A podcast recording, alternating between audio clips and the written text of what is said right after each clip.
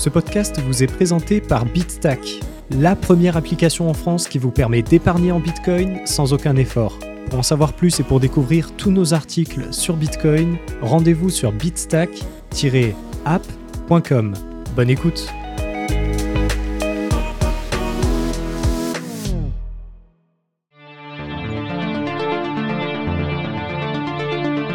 Bonjour à tous et bienvenue dans cet épisode du podcast de Bitstack présenté par Loïc Morel, dans lequel nous allons répondre à la question suivante.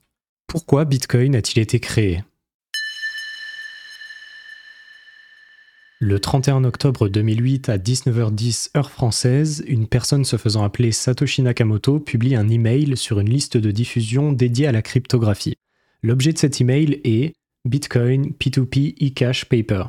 Ce message débute avec la désormais célèbre phrase J'ai travaillé sur un nouveau système de paiement électronique entièrement pair à pair, sans tiers de confiance. Dans cet email, il s'ensuit la description rapide de certaines propriétés du protocole Bitcoin, ainsi que le résumé du white paper, un document scientifique qui décrit ses principes fondamentaux. Passé cet événement historique, il n'était plus possible de faire demi-tour. Même si le lancement effectif du réseau n'interviendra que le 3 janvier 2009, les rouages requis à la création d'un protocole monétaire pair à pair étaient déjà dévoilés au grand jour. A posteriori, nous pouvons légitimement nous demander ce qui a motivé la création d'un système monétaire pair à pair tel que Bitcoin, c'est ce que nous allons étudier dans cet article. Bitcoin est la dernière crypto-monnaie. Tout d'abord, rappelons que l'idée de développer un système pair à pair de monnaie électronique est bien plus vieille que Bitcoin.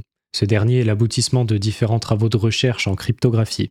Par ailleurs, la création de Bitcoin n'est pas un événement isolé. Elle s'inscrit plutôt dans une lignée de tentatives de créer une monnaie électronique sans tiers de confiance. La cryptographie a joué un rôle important dans ces recherches.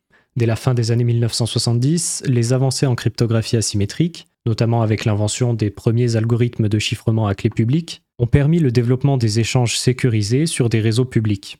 En 1976, l'algorithme de Diffie-Hellman est publié. Puis il s'ensuivra l'invention de RSA l'année suivante et de Merkel-Hellman en 1978. Contrairement à d'autres applications de la cryptographie, la monnaie numérique décentralisée a mis beaucoup plus de temps à émerger. L'idée existe pourtant depuis le début des années 1980.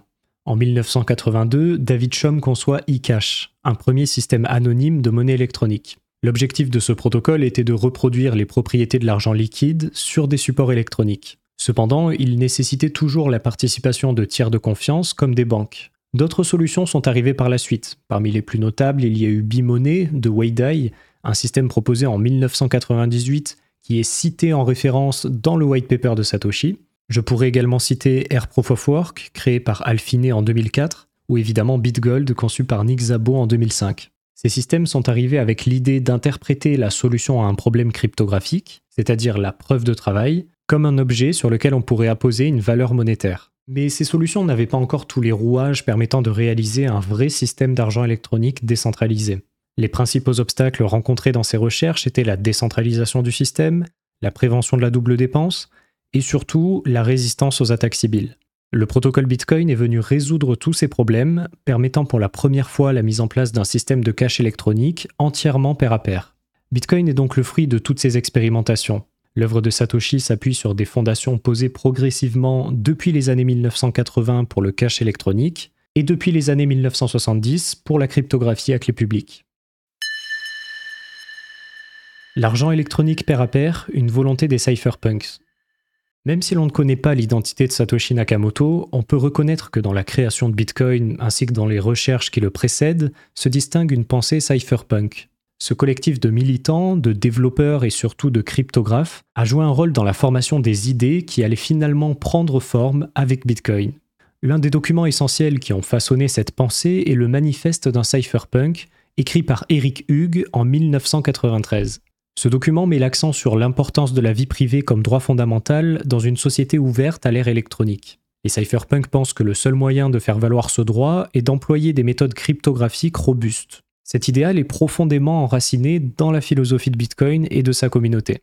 La motivation des cypherpunks pour développer un système d'argent électronique a été motivée par une défiance envers les systèmes financiers centralisés et un désir de réduire le contrôle des gouvernements sur les transactions individuelles.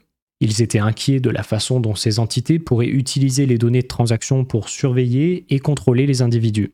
Les cypherpunks reconnaissent également que les systèmes monétaires traditionnels étaient vulnérables à la censure et à la manipulation. Eric Hugues évoque ce système de cache électronique dès 1993 dans son manifeste. Je cite Nous défendons notre vie privée avec la cryptographie, avec des systèmes de transfert de courrier anonymes, avec des signatures numériques et avec de la monnaie électronique. Bitcoin répond à ces motivations du mouvement cypherpunk. C'est un système monétaire qui échappe à la surveillance et au contrôle des institutions financières et des États. C'est un réseau de paiement pair à pair qui, s'il est bien utilisé, peut être confidentiel et résistant à la censure. Enfin, la gouvernance de son protocole et la gestion de sa masse monétaire ne peuvent pas être modifiées arbitrairement, contrairement aux autres systèmes monétaires actuels. Finalement, la création de Bitcoin peut être considérée comme la mise en œuvre des objectifs que le mouvement cypherpunk a défendus pendant des décennies.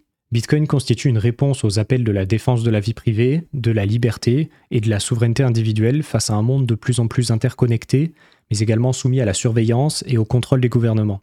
Il représente fondamentalement un outil de libération financière établi sur la pensée cypherpunk. Les explications de Satoshi Nakamoto dans le white paper. Dans un précédent article, je vous avais déjà fourni une analyse des concepts évoqués dans le white paper. Mais au-delà de ces ressources techniques, ce document publié par Satoshi regorge aussi d'explications sur ce qui a motivé la création de Bitcoin. Dans la version du 31 octobre 2008, dès la première phrase, Satoshi met l'accent sur la nécessité de disposer d'un système monétaire pair à pair pour éviter, selon lui, le fardeau de devoir passer par une institution financière. D'ailleurs, la version du white paper diffusée à notre époque date seulement de mars 2009 et n'est pas identique au document original.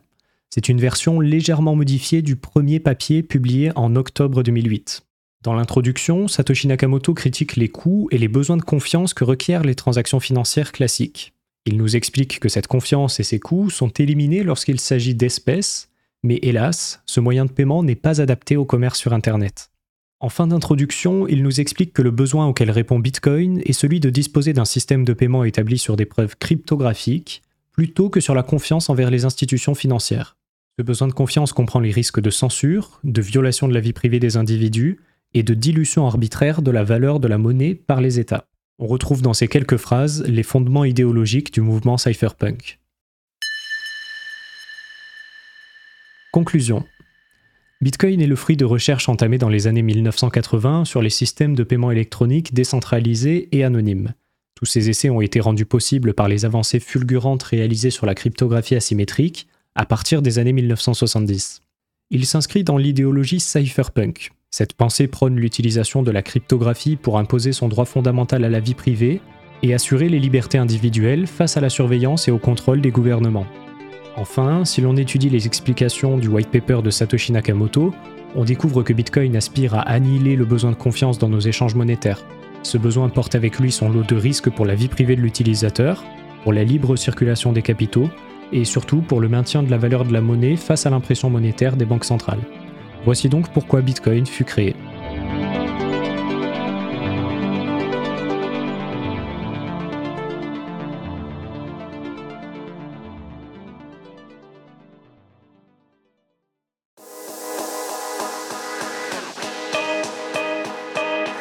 Si vous avez apprécié ce podcast, n'hésitez pas à vous abonner et à nous laisser une note. Pour retrouver l'intégralité de nos articles sur Bitcoin, rendez-vous sur bitstack-app.com.